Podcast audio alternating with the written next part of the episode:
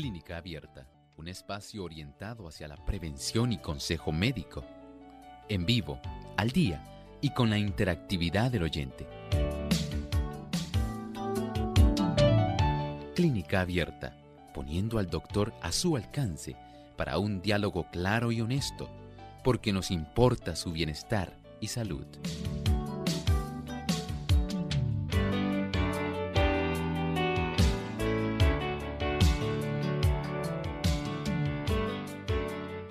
Llegado el momento de usted hacer su consulta en nuestro programa de clínica abierta, así que están todos bienvenidos a participar en esta hora.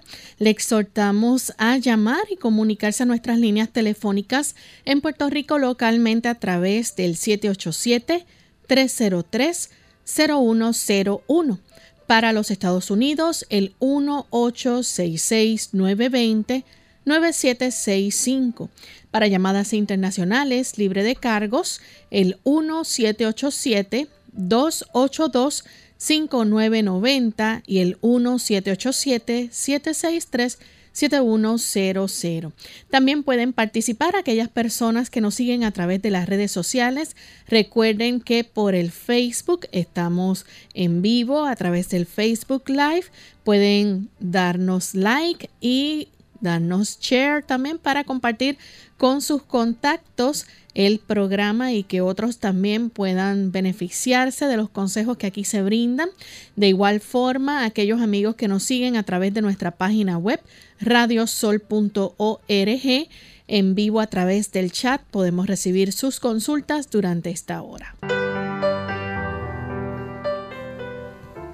Y nos sentimos felices de tener esta oportunidad nuevamente para compartir con ustedes amigos en este espacio del salud del que ustedes han hecho su favorito. Así que en esta hora brindamos esa oportunidad para que se puedan comunicar a nuestro programa en el día de hoy y puedan realizar sus consultas. Como todos los días contamos con la orientación que siempre nos da el doctor Elmo Rodríguez. ¿Cómo está, doctor? Muy bien, gracias a Dios. ¿Y Lorraine? Muy bien también. Qué bueno, saludamos con mucha alegría también al equipo de trabajo y a todos los amigos que hoy se han dado cita en este espacio de salud. Bienvenidos sean todos, tantos aquellos que ya son nuestros amigos de siempre, como también aquellos que hoy se enlazan por primera vez Muchas gracias por acompañarnos y brindarnos su atención. Así es. Y queremos aprovechar para saludar a los amigos que nos sintonizan en el estado de Texas. Nos escuchan a través de Radio Proclamat en Houston, Texas. También a través de Radio Joven Adventista en el área de Houston. También tenemos en Dallas, Texas, Radio Alabanza, sat.com y Rack TV que nos retransmiten también en Houston y tenemos Radio L Austin, Texas. Así que Esperamos que nuestros amigos allá en Texas puedan disfrutar de nuestro programa en el día de hoy y también puedan compartir con otras personas el enlace para que sintonicen Clínica Abierta. Así que saludamos a nuestros amigos televidentes también de Salvación TV. Les recordamos que pueden comunicarse a las líneas que hemos mencionado para hacer también sus consultas. Vamos en esta hora a pasar al pensamiento saludable de hoy. Además de cuidar tu salud física, cuidamos tu salud mental. Este es el pensamiento saludable en clínica abierta.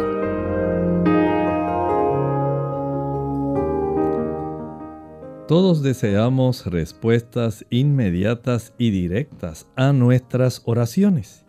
Y a veces estamos dispuestos a desalentarnos cuando la contestación tarda o cuando llega en una forma que no le esperábamos. Pero Dios es demasiado sabio y bueno para contestar siempre nuestras oraciones en el plazo exacto y en la forma en que nosotros deseamos. Él quiere hacer en nuestro favor algo más y mejor que el cumplimiento de todos nuestros deseos. Y por el hecho de que podemos confiar en su sabiduría y en su amor, no podemos pedirle que ceda a nuestra voluntad, sino procurar comprender su propósito y realizarlo. Nuestros deseos e intereses deben perderse en su voluntad. Los sucesos que prueban nuestra fe son para nuestro bien, pues denotan si nuestra fe es verdadera y sincera y si descansa en la palabra de Dios sola o si depende de las circunstancias y es incierta y variable. Cuando tenemos una situación donde está involucrada nuestra salud y donde el panorama no nos resulta tan fácil de discernir en el horizonte de nuestra vida, nos sentimos preocupados, ansiosos, nos desesperamos, entramos en tensión mental y emocional y lamentablemente deseamos que todo se pueda resolver tal cual usted y yo queremos.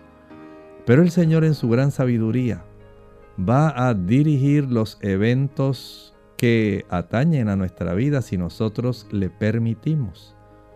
Él sabe siempre lo que es mejor y sabe cómo dirigir todos los eventos que nos afectan para beneficio nuestro.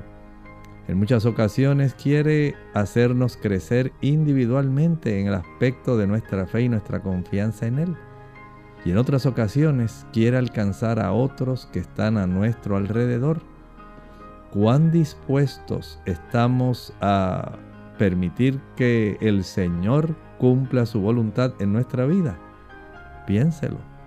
En muchas ocasiones los eventos que nos suceden pueden hacer que nuestra fe crezca. Gracias al doctor por compartir con nosotros el pensamiento saludable y estamos listos amigos para comenzar a recibir sus consultas en esta hora. Así que vamos con la primera llamada. La hace Ramón, se comunica desde los Estados Unidos. Adelante Ramón con la pregunta. Eh, buenos días Loren, doctor. Buen día. Muchos saludos para ustedes. Gracias. Eh, mi pregunta, mi pregunta es si una persona que sufra de, de gastritis puede comer eh, batata de una amarilla que venden aquí en Estados Unidos y, malanga que, en dominicana se llama yautía. Escucho por el, por el teléfono que no tengo radio. Gracias.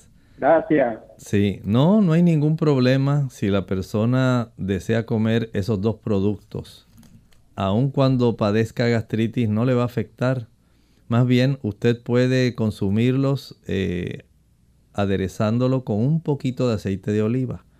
El aceite de oliva va a beneficiar a que cicatrice mejor si hay alguna pequeña úlcera y que se pueda reducir la acidez estomacal es muy beneficioso, pero ese tipo de batata mamella, batata amarilla, camote amarillo y la malanga pueden ayudarle si usted lo come en el horario regular. No es que de momento usted dijo, ay, pues ahora tengo deseos de comer un trozo de malanga y en el momento en que usted se le ocurrió ese aspecto de comérselo, ahí de momento se lo comió. No, usted resérvelo en un horario regular de comida y le garantizo que no va a tener ningún problema. Es más, ese camote amarillo o batata amarilla, batata mamella, ayudan para que la mucosa gástrica, al igual que el resto de la mucosa intestinal, puedan mejorar por cuanto tienen carotenoides que son precursores de la vitamina A una vitamina esencial para que nuestras mucosas se conserven saludables. Tenemos entonces la llamada de Provi que se comunica desde San Sebastián. Adelante, Provi. Muchísimas gracias, muy agradecida. Verdaderamente que por favor le quiero contar al, al doctor que tengo un espuelón en el talón, me duele me coge el dolor hasta la rodilla y se me hincha también. Que si por favor él puede ayudarme en el asunto, se lo voy a agradecer un montón, porque lo necesito. Muchísimas gracias. Cómo no, muchas gracias por hacer la consulta. Bueno, mire, este tipo de situación puede, dependiendo del tamaño, recuerden que hay de espolones que son bastante grandes, que han surgido por de una membrana que tenemos en la base de nuestro pie. Se llama la fascia, esa fascia plantar.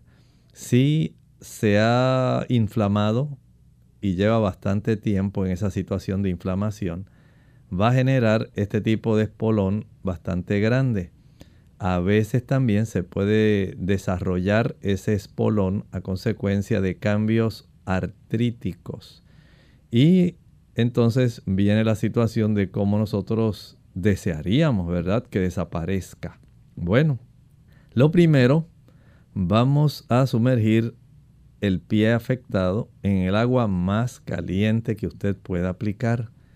Sumerja su pie hasta el tobillo en esa agua sin que usted se vaya a quemar. Esto lo va a hacer durante un lapso de unos, digamos, 30 segundos. De ahí va a sumergir el pie, saca el pie del agua caliente y lo va a sumergir en el agua fría. 10 segundos. Regresamos al agua caliente 30 segundos, al agua fría 10 segundos, al agua caliente 30 segundos, al agua fría 10 segundos. Va a ser aproximadamente unos 25 cambios, tratando de conservar la misma temperatura de manera uniforme en el agua caliente, que siempre esté calientita, y la fría que esté fría, que tenga hielo. Si usted tiene alguna persona que le ayude para que pueda estar añadiendo un poquito de agua para que se conserve el calor, la temperatura calientita, mejor. Pero recuerde, no para que usted vaya a quemarse. Al finalizar ese cambio, esa hidroterapia de contraste, hidroterapia, estamos usando agua. Y al hacerlo, contrastando temperaturas y tiempo, esto nos ayuda a mejorar los procesos inflamatorios, especialmente en esa zona del talón. Va a hacer esto 30 veces. Al finalizar, va a aplicar un ungüento que tenga vitamina A y vitamina D. Esto usted lo consigue en cualquier farmacia, se usa mucho para la pañalitis de los niños. Se aplica un poquito de ese ungüento en la zona donde usted siente eh, el mayor dolor cuando usted afirma el talón en esa parte plantar, ahí lo aplica, lo cubre con alguna gasa y procede entonces a usar su calzado como usted lo hace normalmente. En lo que el asunto va mejorando para que no haya una fuerza de fricción y de compresión en esa región del espolón, vaya a la farmacia, compre un tipo de almohadilla que viene para los talones, que parece una donita, una rosca, que tiene el hueco en el medio, para que en esa área, al usted aplicarlo en el calzado que usted usa comúnmente, pueda quedar ese espolón en el aire, pero quede apoyado eh, la fuerza del talón en los alrededores de esa almohadilla. Y de esta manera usted reduce el proceso de inflamación y dolor. Este tipo de situación toma tiempo en desaparecer. No piense que esto ocurre de un día para otro. Según no se formó de un día para otro, no va a desaparecer de un día para otro. Y por otro lado, evite los tacones altos. Tiene que usar ahora un tacón de plataforma mucho más bajito aunque se vea más elegante con los tacones altos de 3 pulgadas o 2 pulgadas y media, no lo haga. Mientras usted facilite el desarrollo de inflamación en esa área del talón, el proceso continuará. Bien, vamos en este momento entonces a nuestra primera pausa y cuando regresemos continuaremos entonces con más de sus preguntas. La dieta de la longevidad. Hola, les habla Gaby Sabalua Godard en la edición de hoy de Segunda Juventud en la Radio, auspiciada por AARP. Aunque la dieta de la longevidad no es un fenómeno nuevo, últimamente se ha vuelto popular debido a nuevos datos científicos que la acreditan como un régimen eficaz para extender la vida. Esta dieta que funciona como régimen restrictivo implica comer un 30% menos de calorías de lo normal, sin dejar de consumir todas las vitaminas, minerales y nutrientes necesarios para la salud.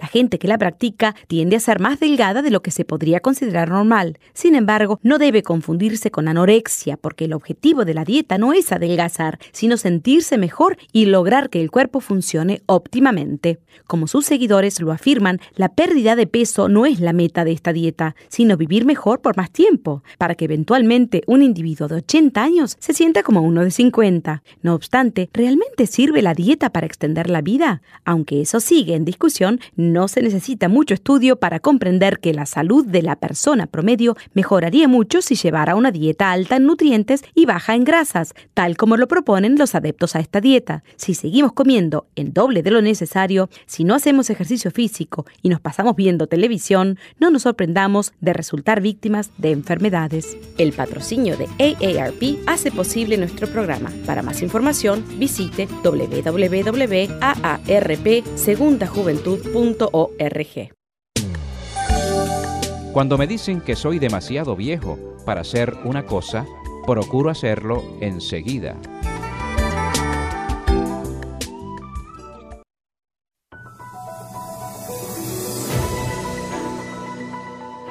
El cáncer de pulmón es un cáncer que se forma en los tejidos del pulmón, generalmente en las células que recubren los conductos de aire. Es la principal causa de muerte por cáncer tanto en hombres como mujeres. Hay dos tipos principales, cáncer de pulmón de células pequeñas y cáncer de pulmón de células no pequeñas. Estos dos tipos crecen de manera diferente y se tratan de manera diferente. El cáncer de pulmón de células no pequeñas es el tipo más común. Este cáncer puede afectar a cualquier persona, pero algunos factores aumentan el riesgo de tenerlo. Fumar es el factor de riesgo más importante para el cáncer de pulmón. Fumar tabaco causa cerca de 9 de cada 10 casos de cáncer de pulmón en hombres y 8 de cada 10 casos en mujeres. Mientras más temprano en la vida empieza a fumar, más tiempo fume y más cigarrillos fume por día, mayor será su riesgo de cáncer de pulmón. El riesgo también es mayor si fuma mucho y bebe alcohol todos los días o toma suplementos de betacaroteno. Si deja de fumar, su riesgo será menor del que tendría si hubiera seguido fumando, pero aún tendría un mayor riesgo que aquellos que nunca han fumado. Humo de segunda mano, también conocido como inhalación pasiva de humo, consiste en la combinación de humo que sale de un cigarrillo y el humo que exhala un fumador. Cuando lo inhala, estás expuesto a los mismos agentes cancerígenos que los fumadores, aunque en cantidades más pequeñas. Antecedentes familiares de cáncer de pulmón. Estar expuesto al asbesto, arsénico, cromo, berilio, níquel, hollín o alquitrán en el lugar de trabajo. Infección por VIH y contaminación del aire. Si tiene síntomas puede incluir dolor o molestias en el pecho, tos que no desaparece o que empeora con el tiempo, dificultad para respirar, ronquera, pérdida de apetito, pérdida de peso sin causa aparente, fatiga, problemas para tragar e hinchazón en la cara y o venas en el cuello.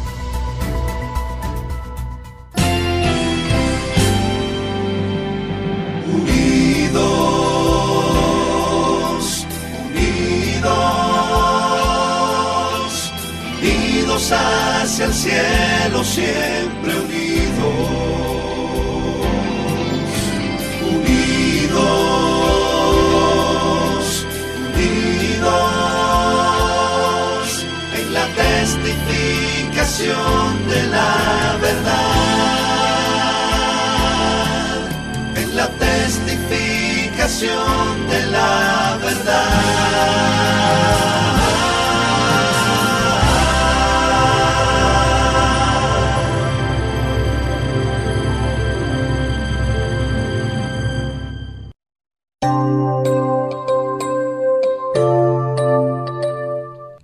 Y ya regresamos a Clínica Abierta, amigos, y continuamos recibiendo sus consultas. Tenemos una anónima que llama desde Mayagüez. Escuchamos la pregunta anónima. Sí, deseo, buen día, deseo que me, me informen sobre la insuficiencia venosa a mi hermana le están recomendando una operación para la vena, pero dice que tiene todo normal. Dice no evidence of venous y está todo, um, está todo normal.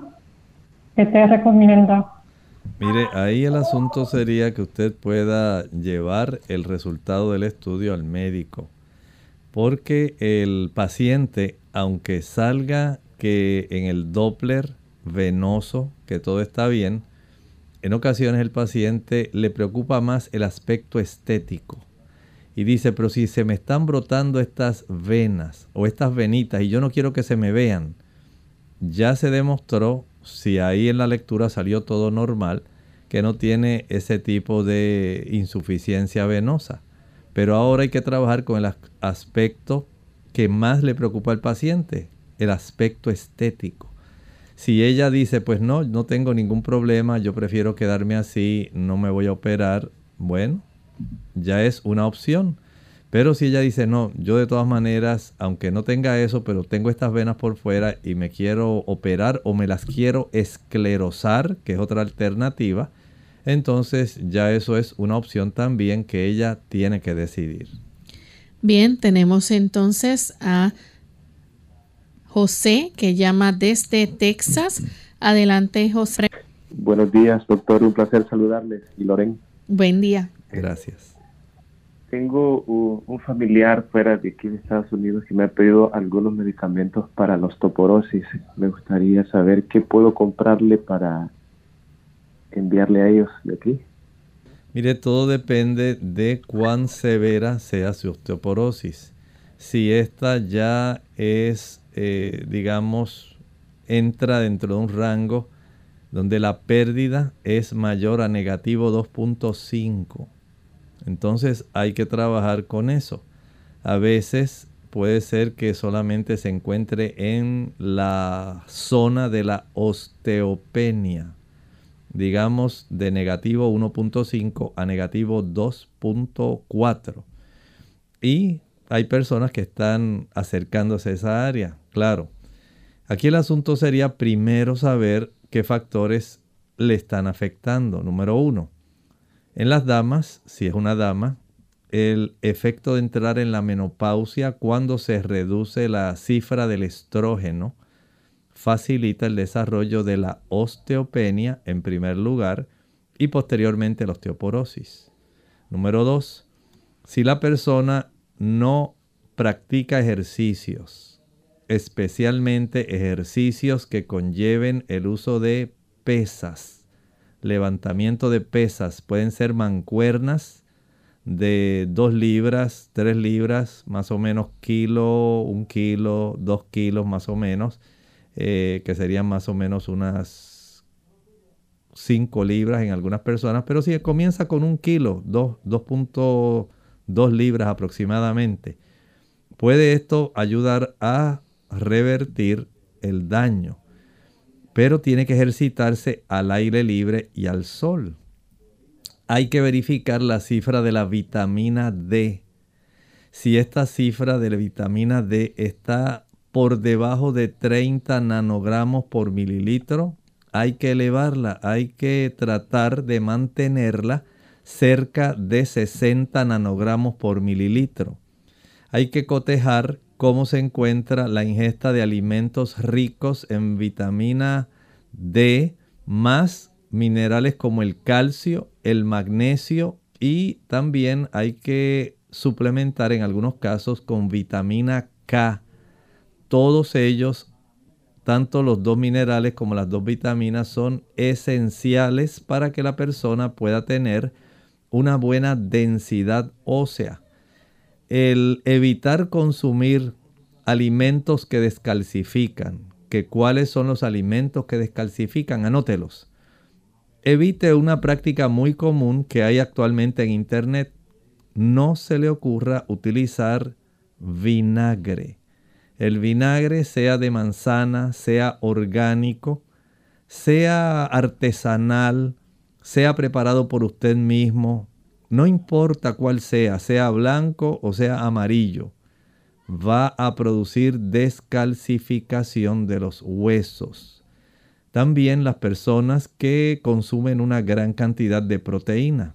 Si usted diariamente consume tres huevos o consume dos huevos pero consume una buena porción de queso o le encanta el churrasco, ya usted sabe que mientras mayor sea la cantidad de proteína que consuma, el cuerpo tiene que tratar de amortiguar la acidez que se genera a consecuencia de tanta cantidad de aminoácidos, especialmente aminoácidos que tienen algunos eh, tipos de aminoácidos que van a requerir, especialmente los fosfatados, que se pueda desarrollar algún tipo de amortiguamiento del pH sanguíneo.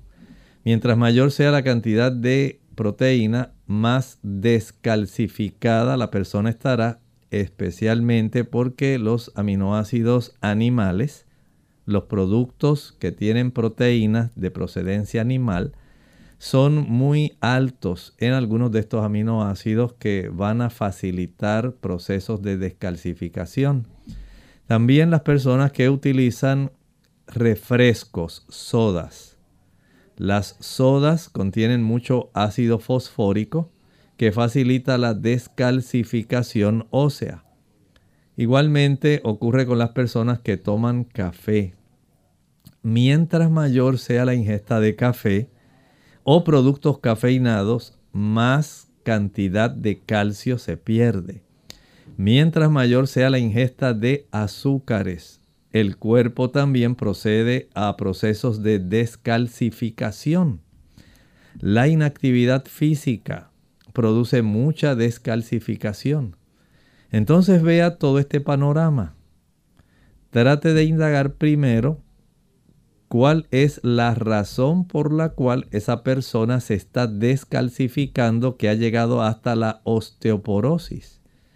Si esta persona amerita, por ejemplo, aumentar la cifra de vitamina D, el médico le va a recomendar cuánta es la dosis de acuerdo a la cifra sanguínea actual que ella tenga. Si es porque necesita suplementarse con calcio y magnesio, vitamina K, también esto el médico se lo va a decir. Si no está ejercitándose, hay que comenzar ese programa. Si la dama necesita o tiene algún trastorno en su cifra de estrógenos, hay que trabajar con esa situación también. Si es que está consumiendo refrescos, sodas, o está tomando café o comiendo chocolate, hay que dejar de usar esos productos.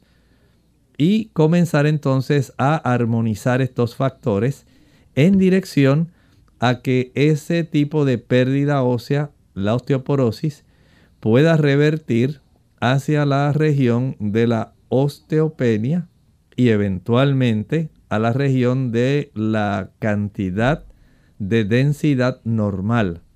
Por supuesto, no pretenda que esto ocurra de un día para otro.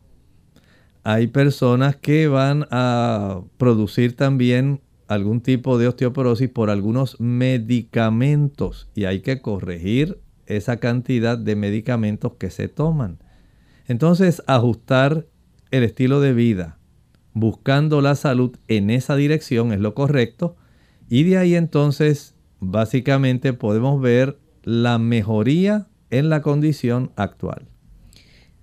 Bien, tenemos entonces otra llamada. Esta ocasión la recibimos de Teolinda. Ella nos llama de los Estados Unidos. Adelante, Teolinda.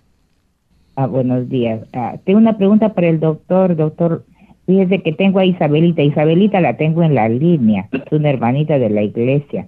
Entonces ella, este, eh, Chabelita, preste atención a lo que el doctor va a hablar. Nosotros estamos en el teléfono de hermanita eh, Lorraine porque, eh, y doctor, porque no tenemos, no estamos en el internet. Yo estoy en el hospital ahorita, estoy haciendo una llamada para Chabelita.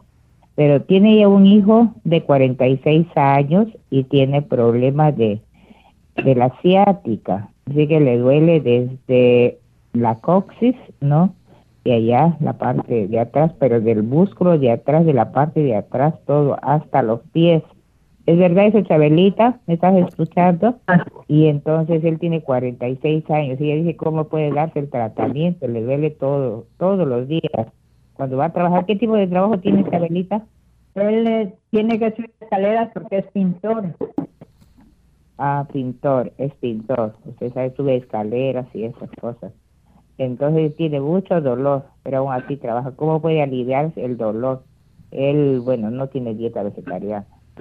Y entonces, pero come las carnes sanas, ¿no? Y así que, doctor, ¿cómo nos puede ayudar? No, sé, no estamos en el internet, vamos a escucharlo por la radio, aquí lo estoy escuchando. Muchas gracias. Creo que eso es todo, ¿verdad, Chabelita? La mente. ¿La mente? Solamente a eso. Ah, ya, ya. Está bien, solamente eso, doctor. Muchas gracias, doctor. Muchas gracias a usted por ayudarla a ella. Estamos Es- aquí. Esta situación de el nervio ciático inflamado, sea derecho o sea izquierdo, hay que ayudarlo de varias formas. Número uno, cuando llegue a la casa en la noche, usted va a aplicarle en esa región de la parte de atrás de su pierna, en la región dorsal de su pierna afectada solamente. La va a cubrir con una toalla seca, delgada, que sea finita, delgadita. Encima de esa toalla seca que está sobre la piel de la pierna afectada, va usted ahora a aplicar una toalla húmeda caliente. Claro, esta toalla primero usted la va a doblar que quede aproximadamente del ancho de unas 4 a 5 pulgadas. Estamos hablando de unos 15 centímetros aproximadamente de ancho. Después que usted la haya doblado varias veces, que esté gruesa. Esa toalla ya doblada, usted la va a empapar en agua, exprima lo mejor que pueda y póngala en el horno microondas. Esto va a ayudar a que se caliente. Al finalizar de calentarla, puede tardar tal vez, tiene que probar a ver si con 30 segundos, 45 segundos, ya alcanza la cantidad de calor requerido. Se abre la puerta y ahora usted aplica esa toalla que está doblada y está calientita, con mucho cuidado de que usted no se queme. La va a aplicar encima de toda la longitud de esa toalla seca delgadita que usted tenía aplicada sobre la piel de la pierna afectada de su hijo. Una vez usted ya extienda doblada, no la vaya a desdoblar la toalla, déjela doblada que conserve las 4 o 5 pulgadas de ancho, esos 10 centímetros, 12, 15, que quede más o menos ahí toda esa longitud.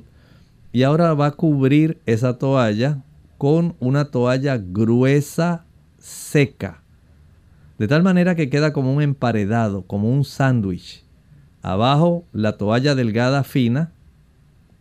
En el medio la toalla caliente que está ahí doblada y cubierta por una toalla gruesa seca. Ese calor va a comenzar a ser transmitido hacia esa región dorsal del pie, que es la zona por donde transita ese nervio ciático. Esa toalla la va a dejar ahí por lo menos durante unos 6-7 minutos. Remueva la toalla gruesa, vuelva otra vez y ponga la toalla que está húmeda, caliente en el microondas para que vuelva a calentarse y quite la toalla fina. Friccione con hielo el área correspondiente a donde usted tenía aplicada esa toalla delgada fina que debe ser a lo largo de toda la pierna. Friccione con hielo, seque y vuelva y aplique nuevamente la toalla delgada fina a lo largo de toda la pierna. Sacamos del microondas una vez ya se haya calentado la toalla doblada, húmeda, caliente y la aplicamos sobre la toalla fina, seca y volvemos a cubrirla con esta toalla gruesa. Al finalizar, volvemos nuevamente, removemos todo, vamos a secar la zona y en esta ocasión va a aplicar aceite esencial de menta o hierbabuena. Allá en Estados Unidos lo va a conseguir con el nombre de peppermint oil. Peppermint oil en aceite esencial. Le debe costar como unos 11, 12 dólares. Eso lo va a friccionar a lo largo de todo el trayecto de dolor que siente él, que le dice, mira mamá, sale desde esta zona del coxis, de la zona glútea, donde está la nalga, de ahí, bajando todo el trayecto dorsal de la pierna. Friccione con ese aceite, no es untarlo, es friccionarlo. Y una vez ya lo haya friccionado, ahora cubra esa pierna con la toalla gruesa seca, de tal manera que se conserve el efecto que le va a proporcionar el penetrar este aceite de peppermint, hierbabuena o menta. Esto lo va a dejar ahí quietecito para que él pueda tener alivio, especialmente si lo puede hacer en la noche antes de acostarse. Verifique también que él ingiera alguna cápsula sublingual debajo de la lengua de vitamina B12. La vitamina B12 ayuda mucho a este tipo de pacientes. Y cuando él venga de trabajar en la tarde, busque en la internet ejercicios para aliviar el dolor ciático. Ahí usted puede ver diversos videos que van a decirle cómo él puede ejercitarse para aliviar ese dolor y estirar mejor ese tipo de músculos que al estar elevado en una escalera probablemente esto está produciendo un sobreestiramiento de algunos músculos y está comprimiendo más esos nervios. Trate entonces de hacer estas tres cosas, los ejercicios, la hidroterapia caliente y fría y la aplicación de este aceite de peppermint y la B12 sublingual. Sí, una al día de 500 microgramos. Sí, sí. Exactamente, que vaya a lo largo de toda la longitud, desde la zona glútea hasta la zona del talón. Ok, muchas gracias. A la orden. ¿Cómo Agradecemos entonces a Teolinda. Vamos en este momento a hacer nuestra segunda pausa. A regreso continuaremos con más de sus preguntas. Hay días que nos sentimos como Pablo. Queremos escribir cartas y animar a nuestros hermanos.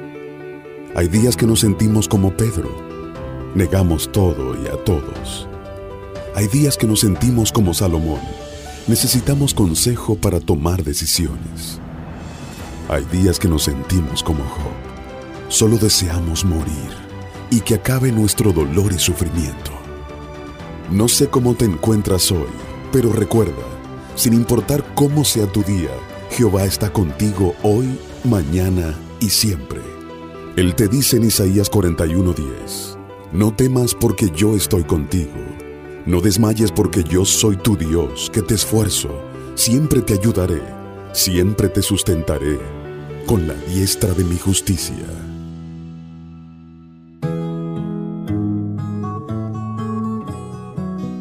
Una sonrisa no cuesta nada y produce mucho. Enriquece a quien la recibe y no empobrece a quien la da. No dura más que un instante, pero su recuerdo puede ser eterno. Ninguno es tan rico que no la necesite, ni nadie es tan pobre que no la merezca. Creadora de felicidad en el hogar y esa ayuda en los negocios. Una sonrisa es el signo más sensible de la amistad profunda. Es un reposo para nuestro cansancio y renueva el coraje perdido es el antídoto natural de todas nuestras penas. Pero es un bien que no se puede comprar, ni prestar, ni robar, porque solo tiene valor en el momento que se da. Pero si encuentras alguna vez que no te dan la sonrisa que esperabas, Sé generoso y ofrece la tuya, porque ninguno tiene tanta necesidad de una sonrisa como aquel que no sabe sonreír a los demás.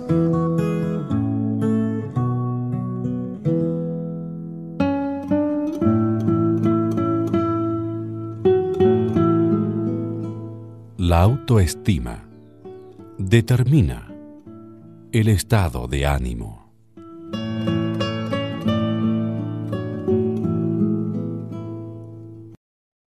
Clínica Abierta. Ya estamos de vuelta en Clínica Abierta, amigos, y continuamos contestando sus consultas. Tenemos a Elba, que llama desde Fajardo, Puerto Rico. Adelante, Elba. ¿Puede hacer la pregunta en este momento? Sí, eh, gracias. Yo fui a una feria de salud y me hicieron la prueba de hemoglobina y salí en 21.8. ¿Qué, ¿Qué grave es, es ese índice? No se retire, le voy a hacer una pregunta. Esa prueba es la hemoglobina glucosilada, A1C. Bueno, la hacen en las ferias así. Sí, lo que me refiero es si, si es la prueba que hacen para saber cómo usted está de su glucosa, del azúcar. Me hicieron de la glucosa, me hicieron de colesterol, de ácido úrico y hemoglobina. Mire, lo que ocurre es que la hemoglobina regular normalmente es de 12 a 14. Que si salió 21, pues es algo pues anormal. Si fuera la hemoglobina glucosilada también sería algo anormal. O sea que entiendo que sería conveniente si usted le puede llevar eso a su médico de cabecera para que él pueda ver el tipo de estudio, pueda corroborar y pueda saber cuál de las dos sería la que en realidad le están midiendo y pueda tomar entonces las provisiones necesarias para ayudarla porque sea una o sea la otra está en una cifra totalmente anormal. Vaya a su médico cuanto antes para que él le pueda ayudar. Muchas gracias. Bien, vamos entonces con las consultas que tenemos a través del Facebook y el chat. Tenemos a Elizabeth Calderón, dice por favor, ¿qué me recomienda para la hemorroides? Ella nos escribe desde Ecuador. Bueno, hay hemorroides internas y externas.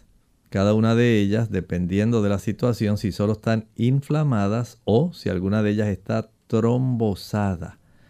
De acuerdo a la condición, entonces es el tratamiento. Pero vamos a suponer nada más que son hemorroides externas, que son las que más comúnmente afligen a las personas, y estas están inflamadas.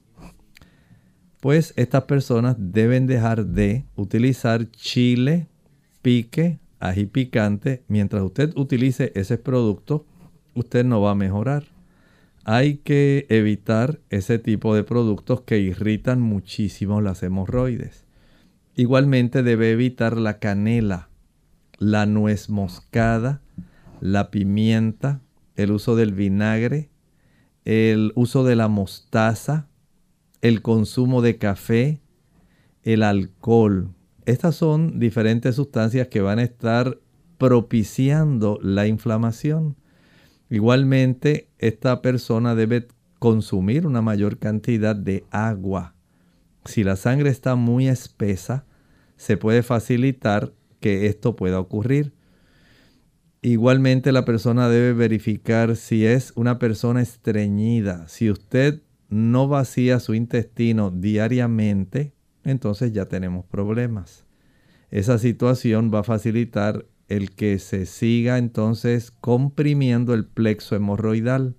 Mientras mayor sea la cantidad de retención de materia fecal, mayor es la probabilidad en que usted facilite el que se congestione esa área eh, donde son unas venas, el plexo hemorroidal, y estas al congestionarse van a facilitar que estas áreas que son la zona perianal, puede, puede entonces eh, tener esta presencia de estas hemorroides.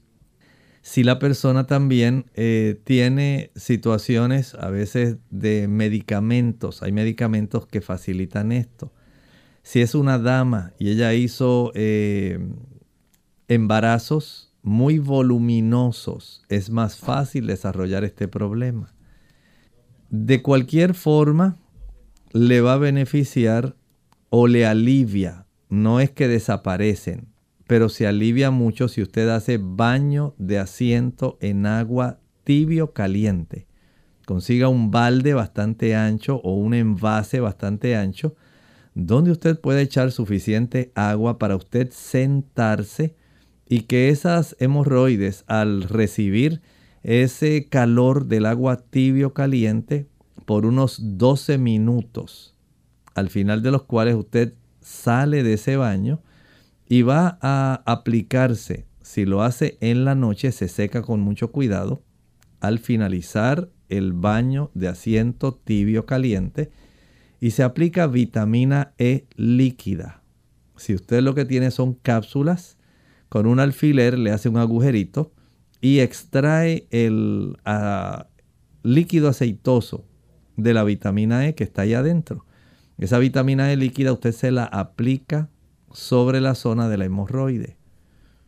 Si durante el día le molesta, usted también puede preparar pulpa de sábila que ya esté licuada. Aplica esta pulpa de sábila líquida sobre esa zona hemorroidal después de hacer baño de asiento en agua tibia por 12 minutos. Recuerde que esto lo que hace es aliviar, pero si usted sigue estreñida el problema va a seguir. Si usted no toma agua y tiene la sangre muy espesa, el problema va a seguir. Si usted pasa mucho tiempo sentada, el problema va a continuar. Si tiene el estreñimiento, el problema va a continuar. Si usted no se ejercita y no sale a caminar, el problema va a continuar. Si toma la iniciativa de comenzar a consumir una mayor cantidad de naranjas dulces, chinas, toronjas, tamarindos, mandarinas. Ese tipo de productos estimula, al igual que la piña, estimula la defecación, así como lo hacen también las ciruelas. Aumentar el consumo de linaza, el mucílago que provee la linaza, más el tipo de fibra que también provee la linaza no soluble, ayudan para que usted pueda tener una mejor evacuación aumentar el consumo de ensaladas, especialmente las ensaladas de hojas verdes. Ayudan mucho proveyendo celulosa para que usted pueda tener una mejor evacuación y pueda reducir la, el volumen de esas hemorroides. En algunos casos pudiera ser necesaria la cirugía, especialmente si las hemorroides están trombosadas. Bien, tenemos otra consulta. Esta la hace eh, Douglas eh, Rugama. Nos escribe diciendo que es bueno para dormir. He tomado tilo, valeriana, clonazepam, diazepam, ketiapina y nada me hace dormir. Bueno, entonces tendremos que recurrir al ejercicio. El ejercicio ayuda para que usted pueda dormir por dos razones. Número uno, si este ejercicio le hace cansarse físicamente.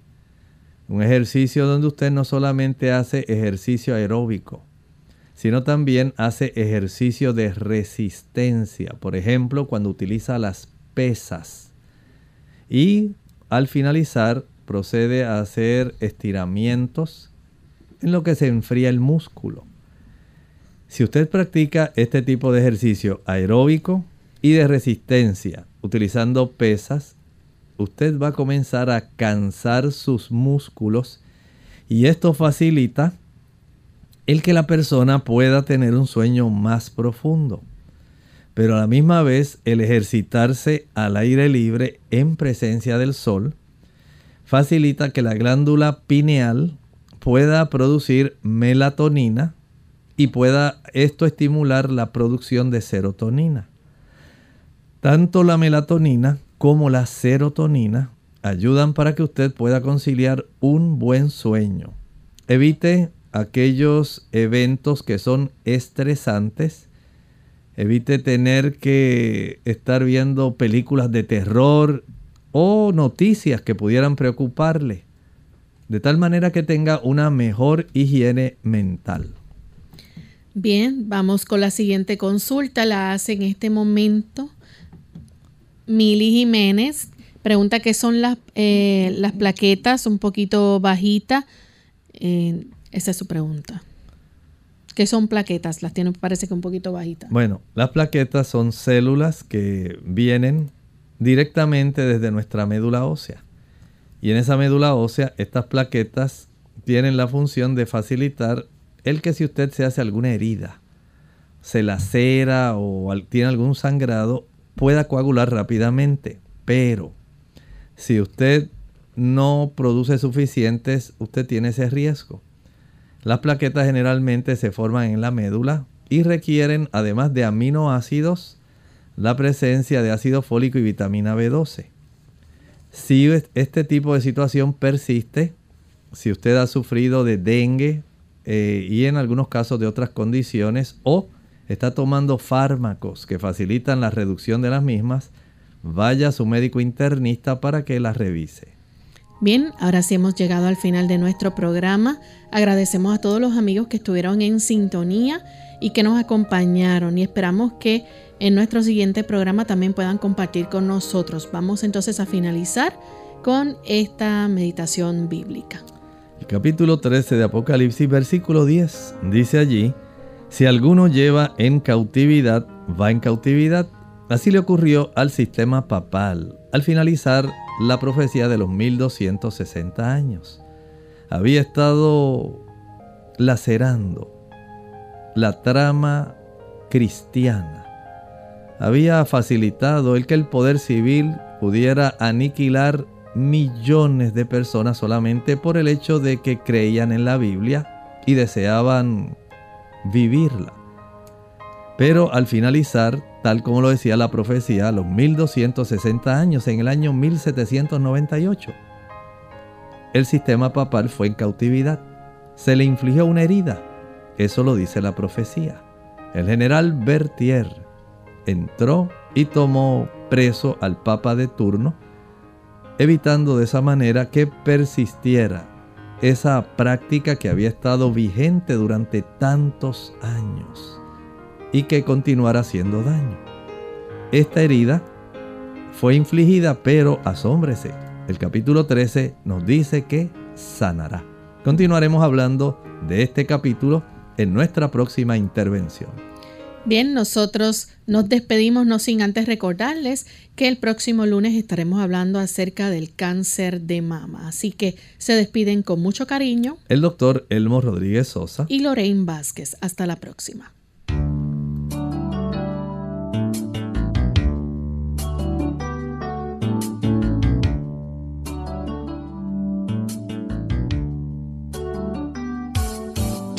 Clínica abierta. No es nuestra intención sustituir el diagnóstico médico. Antes de poner en práctica cualquier consejo brindado en este programa, usted debe consultar con su médico. Hasta la próxima.